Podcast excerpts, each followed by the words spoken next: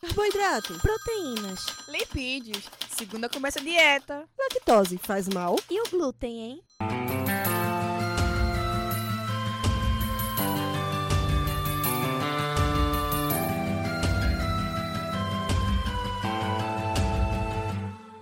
Começa agora mais um Alimenta Cast.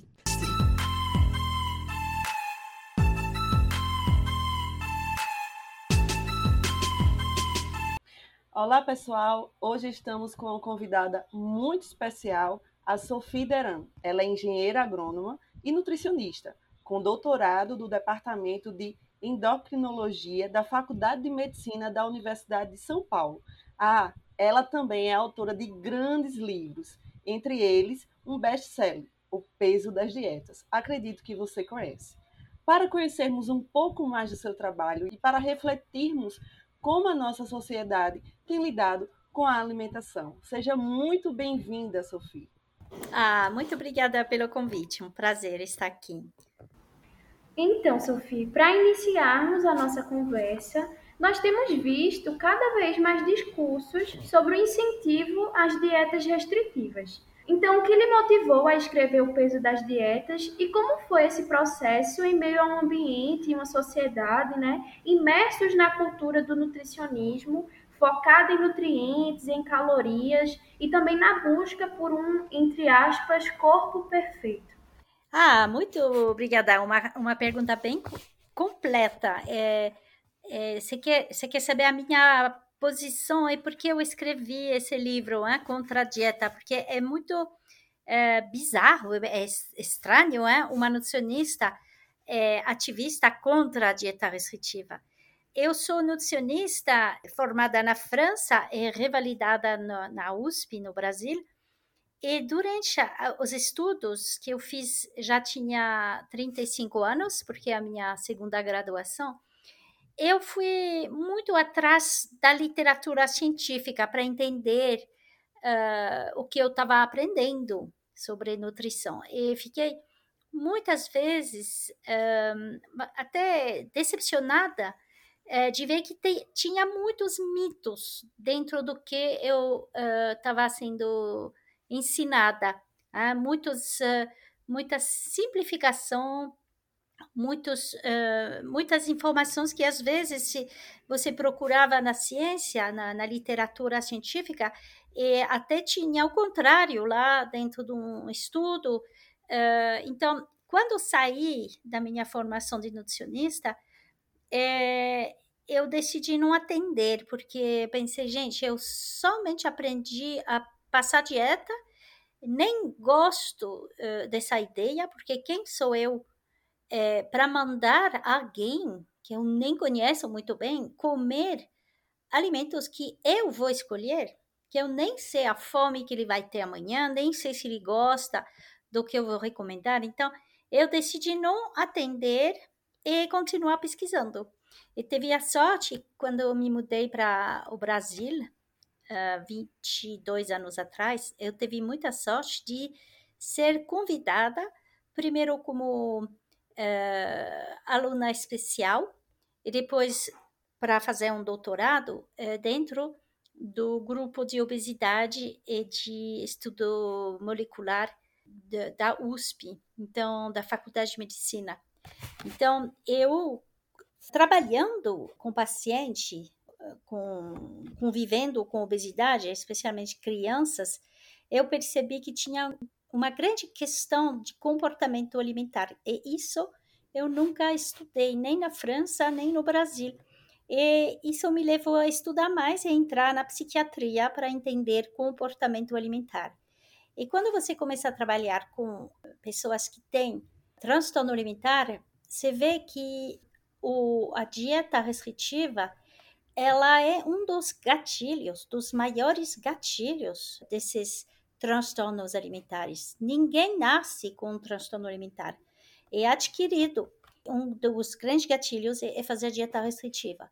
E ainda eu não estava é, atendendo porque eu não queria passar dieta. Então foi para mim um momento de decidir de entrar como pesquisador dentro da neurociência do comportamento alimentar. Eu sou coordenadora hoje do projeto de genética dos transtornos alimentares no Ambulim, Ambulatório de Transtorno Alimentar na, na Psiquiatria da USP, no Laboratório de Neurociência, e vendo o efeito extremamente deletério, prejudicial das dietas restritivas no comportamento alimentar, no cérebro.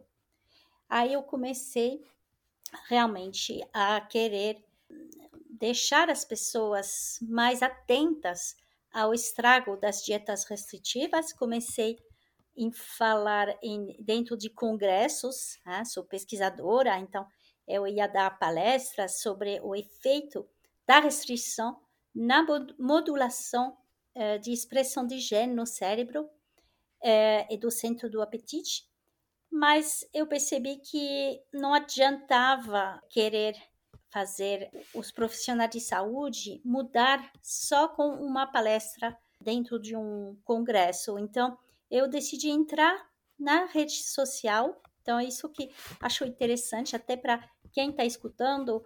Os profissionais de, de, de, saúde, eles têm um, um lugar né, dentro das redes sociais, passando umas informações ponderadas, moderadas e com bastante ciência e consciência. Então eu comecei dentro das redes sociais a falar e aí veio um convite para escrever um livro. Eu confesso que quando veio o convite eu, eu achei assim impossível eu escrever um livro em português. Né? quando eu cheguei no Brasil, eu mal sabia falar eh, português e de repente veio esse convite para escrever um livro. Mas é, eu aceitei o, o, desafio e quando eu lancei o livro, eu, eu tinha bastante medo, porque eu pensei, meu Deus, eu estou falando o contrário do que eu aprendi tanto na França quanto no Brasil. E isso me deu muita é, é, insegurança quando eu lancei o livro. Eu quase lancei escondida, mas a gente fez um evento e veio tanta gente no lançamento teve uma hora e meia de espera para autógrafo. Então, foi um momento incrível dentro da minha vida de ver que não somente tinha o público querendo ler o livro, mas também muitos profissionais de saúde, nutricionistas, médicos, psicólogos, dizendo para mim, Sophie, é, você está colocando em palavras tudo o que eu estou sentindo e, e, esse livro, ele é um livro que eu teria gostado de escrever. Então eu percebi que tinha um grande mal-estar com a população eh, dos profissionais de saúde com essa questão das dietas. E desde então, então estou sendo ativista contra a dieta restritiva.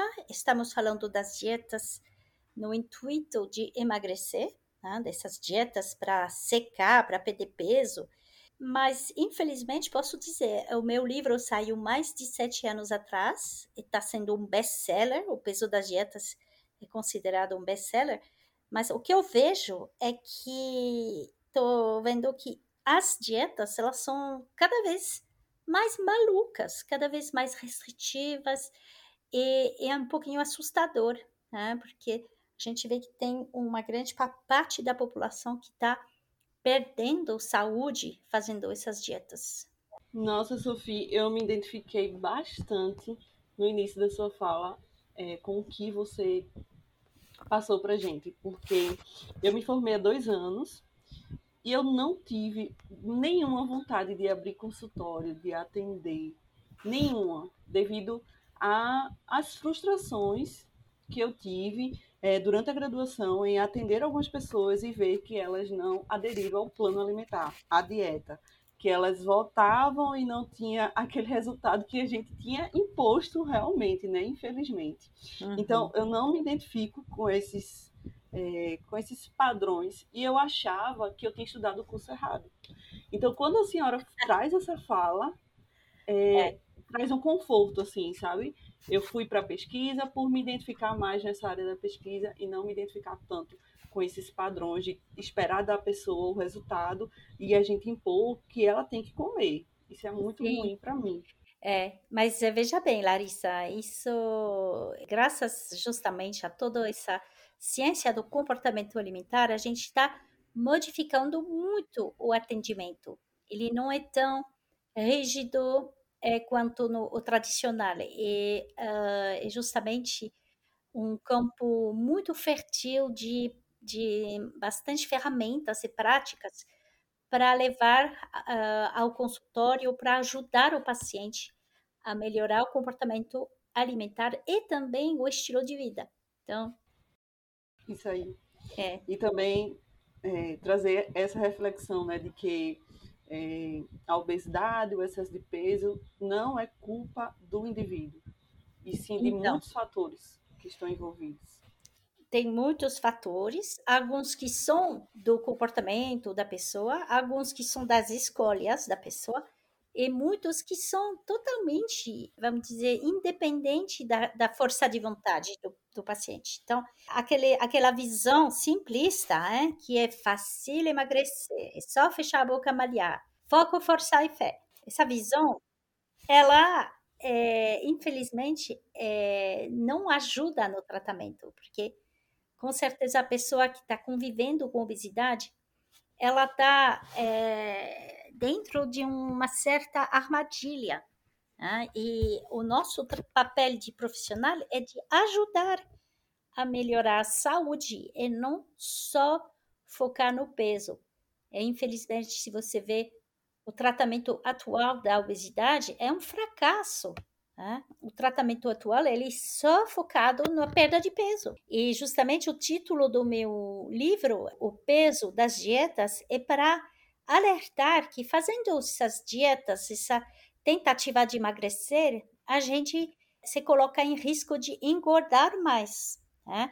Engordar mais, ou seja, ganhar peso dentro do corpo, mas também um risco de desenvolver transtorno alimentar, que é um outro peso, um peso mais mental, né? de saúde mental. Então, o peso das dietas é isso.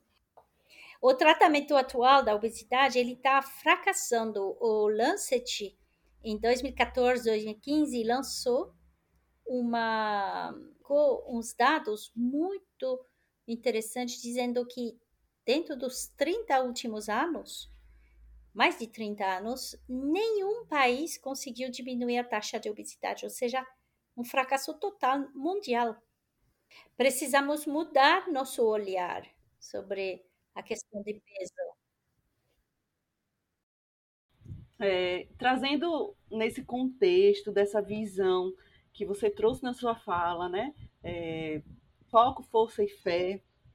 Esse contexto, a gente viu uma cena recentemente em um reality show que um participante ele foi atacado na rede social por estar comendo pão, é, por estar comendo guloseimas. Aqui fora, antes do reality show, ele era considerado um, um personagem fitness, do mundo fitness. Então, quando ele tem esse comportamento lá dentro, ele é atacado aqui fora. O que é que a senhora acha? Como que a senhora vê que isso pode repercutir na relação de quem está assistindo esse programa com a comida ao ver cenas e episódios como essas.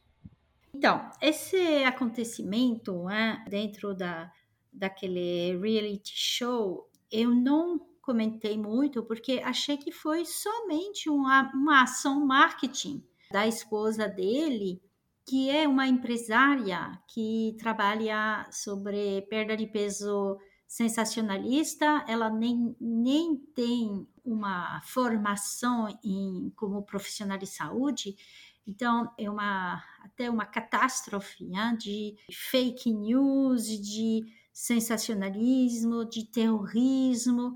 Eu achei patético, né, ao meu ver, o quanto eles usaram esse reality show para aparecer e para vender o trabalho dela. Então eu me recuso a, a, a comentar muito sobre esse acontecimento, porque só aumenta a, a visualização dela, né, dessa criatura. Então, eu preferi ficar observando, mas de com uma certa distância, infelizmente. Então, Sophie, seguindo né, nessa linha de raciocínio, você tem um vídeo muito valioso no seu canal no YouTube que tem como título Reeducação Alimentar Não Precisa Ser Chata. E aí, nos aprofundando né, sobre o vídeo, sobre os comentários, nós notamos um comentário que falava: esse vídeo é libertador. Então, você poderia falar aos nossos ouvintes por que a reeducação alimentar não precisa ser chata?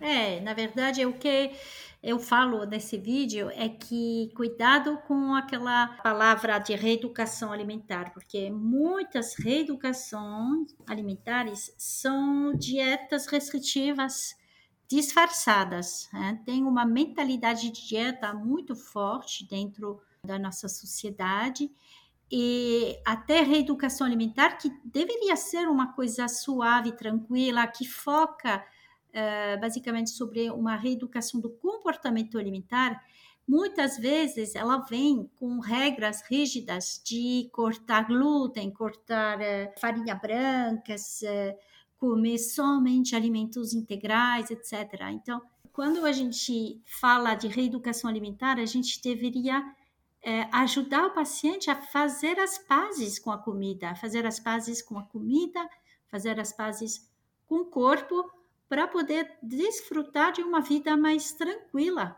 na parte da alimentação. Sophie, isso me lembra também uma frase que você já publicou algumas vezes na sua rede, que é: você pode comer de tudo, mas não tudo. E hoje nós sabemos, né, infelizmente, que existe uma certa proibição de alguns alimentos.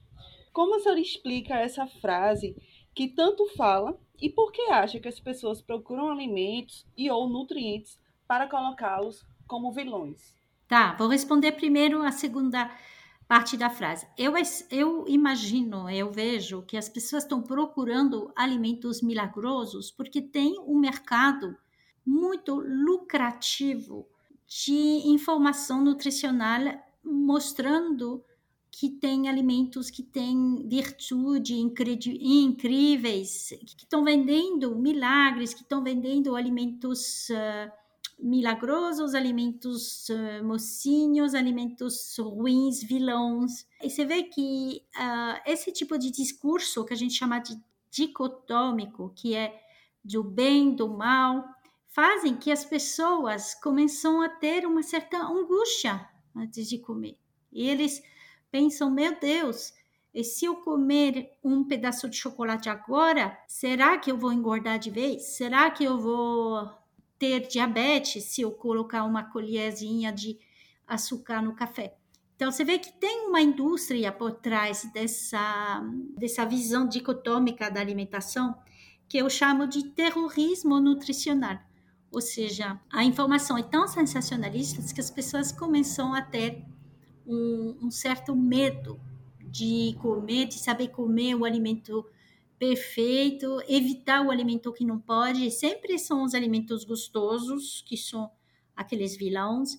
Então, é, dentro do, do meu trabalho, que é um trabalho de divulgação é, de uma nutrição, vamos dizer, com ciência e consciência, né, eu gosto uh, de brincar com essas palavras, com evidências científicas, mas também com consciência.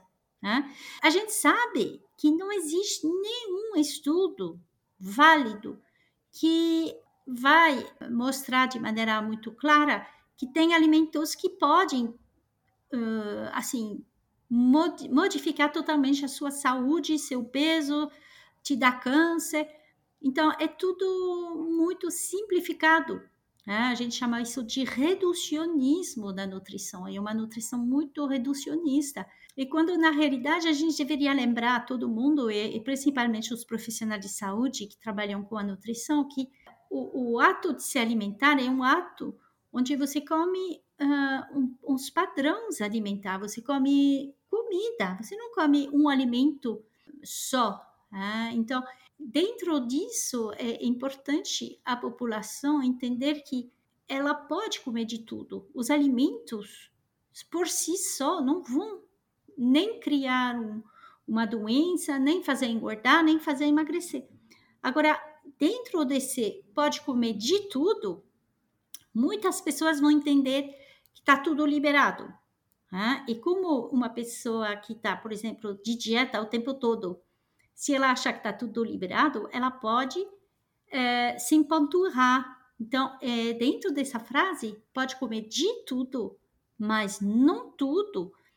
Tem um lembrete que a gente tem que prestar atenção, a gente tem que ter uma certa consciência na hora de comer.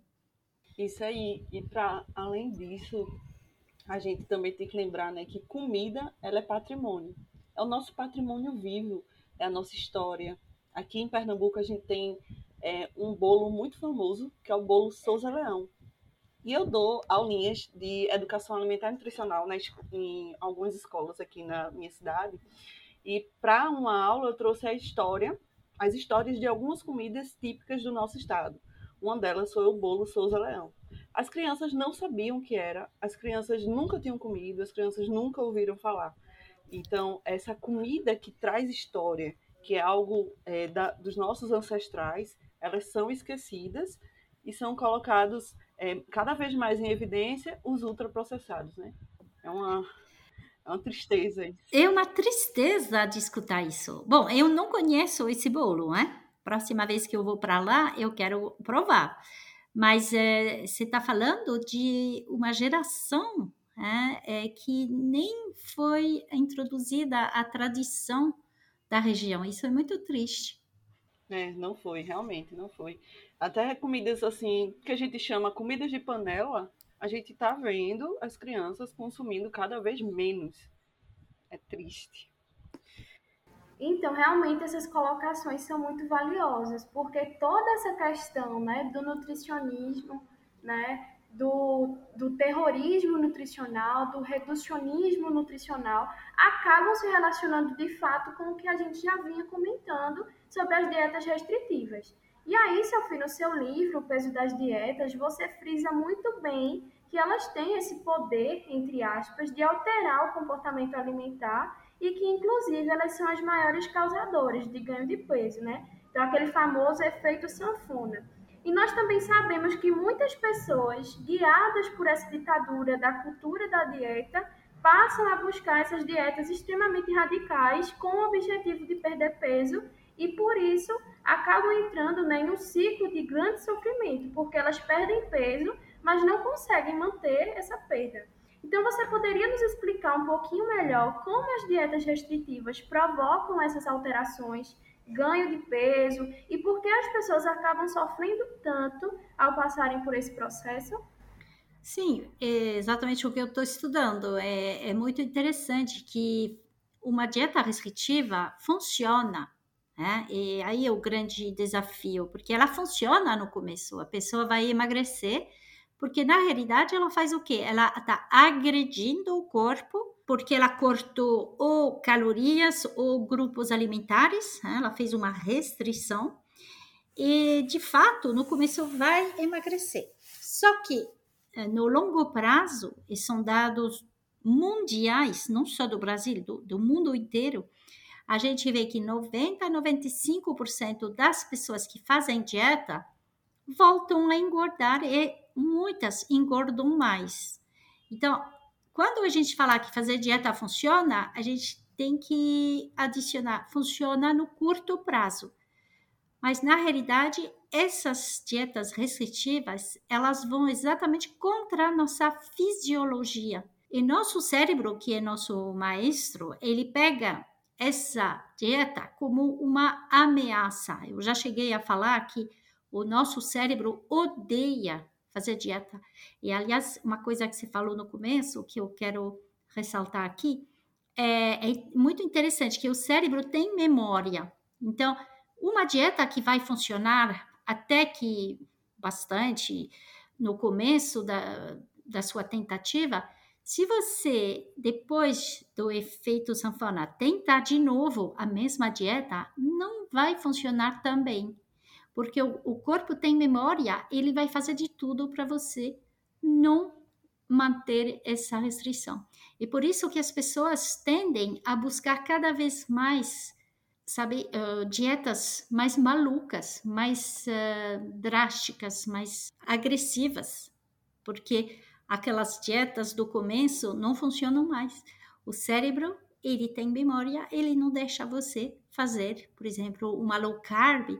Você vai fazer no começo, você vai emagrecer, secar, tá todo mundo elogiando, mas isso vai fazer um grande, vamos dizer, uma cascata de adaptações dentro do seu cérebro. Seu cérebro vai se sentir ameaçado e vai acionar uma, um aumento do apetite, um aumento do desejo de comer, é um aumento é, da obsessão por comer os alimentos que faltam. Então a gente vê que pessoas fazendo essas low carbs, elas falam depois: Nossa, eu virei formiga, agora só penso e doce o tempo todo. Porque o próprio cérebro faz questão de você não esquecer de comer carboidrato. E aí aumenta o quê? Aumenta também o risco de desenvolver comer emocional. Depois de fazer dieta, você tem um comportamento alimentar que é modificado. Né? Você tem mais fome, mais apetite, mais vontade de comer, mas também mais comer emocional. E mais risco de transtorno alimentar. Né? É um dos mais frequentes é a, a compulsão alimentar. Né? A gente vê que quanto mais restrição, mais risco de desenvolver compulsão alimentar. Então, você vê que ao longo da vida, o efeito sanfona se instala e a pessoa coitada, ela vai achar que ela precisa achar uma dieta mais restritiva ainda, porque até agora não conseguiu emagrecer, e ela fica presa dentro de uma armadilha das dietas e piorando sempre o, o comportamento alimentar. Sophie, vai fazer quase um ano que a senhora lançou o livro é, chamado Os Sete Pilares da Saúde Alimentar. E aí a gente quer deixar esse espaço agora para que a senhora fale sobre o seu livro, é, onde as pessoas podem acessar, onde as pessoas podem adquiri-lo. Ah, muito obrigada! Que delícia poder falar do meu livro. Então, é um livro que eu escrevi durante a pandemia, interessante. É, a pandemia não foi tão negativa né, para todos. Foi um momento de justamente é, conseguir escrever seu livro, que eu estou há muitos uh, anos querendo escrever, é, que traz algumas uh, considerações sobre o, o nosso comportamento alimentar. Dentro dos sete pilares da saúde alimentar, são sete fatores que são importantes a gente enxergar para conseguir fazer as pazes com a comida e com o corpo. Dentro do meu primeiro livro, O Peso das Dietas, que saiu em 2014, eu estava escrevendo contra a dieta, por que não fazer dieta? E aí eu pensei, mas eu preciso também falar o que fazer se não fizer dieta. E aí que eu pensei e elaborei sete pontos importantes que são mais importante do que aquele só fechar a boca e malhar, que a gente escuta sempre, que são que chamei na época dos sete segredos. Né? Vou citar alguns: é ter o ritual da refeição, se alimentar de outras energias, comer melhor, ter paciência, é, saber respeitar o cérebro, fazer as pazes com o corpo. Então, esses sete segredos eles uh, se transformaram em sete pilares quando eu montei o meu primeiro curso para profissional de saúde e que eu elaborei essa ferramenta a partir uh, de uma ferramenta do coaching, que é a roda da vida. Então, eu fiz uma roda com sete pilares da saúde alimentar, somente para justamente essa questão da, da alimentação. E foi interessante que um, sete, essa roda dos sete pilares, meus alunos, os profissionais de saúde que fizeram o meu curso, o Método Sufi, estão usando uh, de uma maneira tão incrível que eu decidi escrever esse livro para justamente passar uh, essa informação com também as dicas e práticas para cada pilar, para ajudar a pessoa a mudar o comportamento e a entender que nosso corpo não é só um cálculo de calorias que entra, calorias que sai, que não é só uma questão de força de vontade, é que somos bem, bem mais do que o nosso peso. É, maravilha, Sofia. Nós ficamos muito felizes com a sua participação. Foi maravilhoso para mim. Eu acho que para Ellen também e para todos nós que estamos lhe escutando, tendo o prazer de lhe escutar. É, agora a gente vai iniciar o momento de, do nosso Batcast, que é uma brincadeira rápida, onde você vai trazer de forma muito rápida respostas. Então é aquele, a gente joga a pergunta e você em seguida lança a resposta rapidamente. A primeira pergunta é, Sophie, você tem fome de quê? Eu tô agora com fome de nada, porque acabei de comer um lanche da tarde e tô bem resolvida com as minhas fomes. Tem a fome que é física, então ela tá no zero, porque eu acabei de comer o lanche. É, foi um lanche gostoso, posso até falar aqui, é, sem falar de marcas, mas é uma pasta de chocolate que eu coloquei no pão com um copo de leite. Você vê tudo, tudo diferente, talvez de um o que um, uma nutricionista clássica ia dar de, de aconselho. Então, tô com fome e vontade zero e estou atualmente super satisfeita. A segunda pergunta é: qual um acontecimento marcante para você durante a sua vida profissional? Um, acho que o mais marcante foi realmente o lançamento do meu livro, porque eu precisei de muita coragem para escrever. Muitas vezes eu acordava à noite dizendo para meu marido: ah, acho que eu não posso escrever isso, eles vão me matar. E aí eu lancei o livro com muito medo, mas bem segura, segura que eu podia é, falar o que eu falava, porque era tudo baseado com evidências científicas. Se você pudesse deixar um recado para o mundo, o que você diria? Eu diria o seguinte: Comer bem é relativamente simples. A gente que complicou. Então eu diria: coma de tudo, com prazer, sem restrição, sem culpa, escutando suas emoções e sua fome. Então, nós queremos agradecer a presença da nossa querida convidada que norteou esse podcast tão valioso. Obrigada por sua participação, Sofia. Ah, sou eu que agradeço o convite, acho sensacional poder falar uh, nesse canal e, e passar um pouquinho de nutrição com ciência e consciência. E nós também queremos agradecer a você que nos escuta. Se cuide! Siga-nos nas redes sociais, arroba AlimentaCast e arroba Container Saúde. E até o próximo AlimentaCast.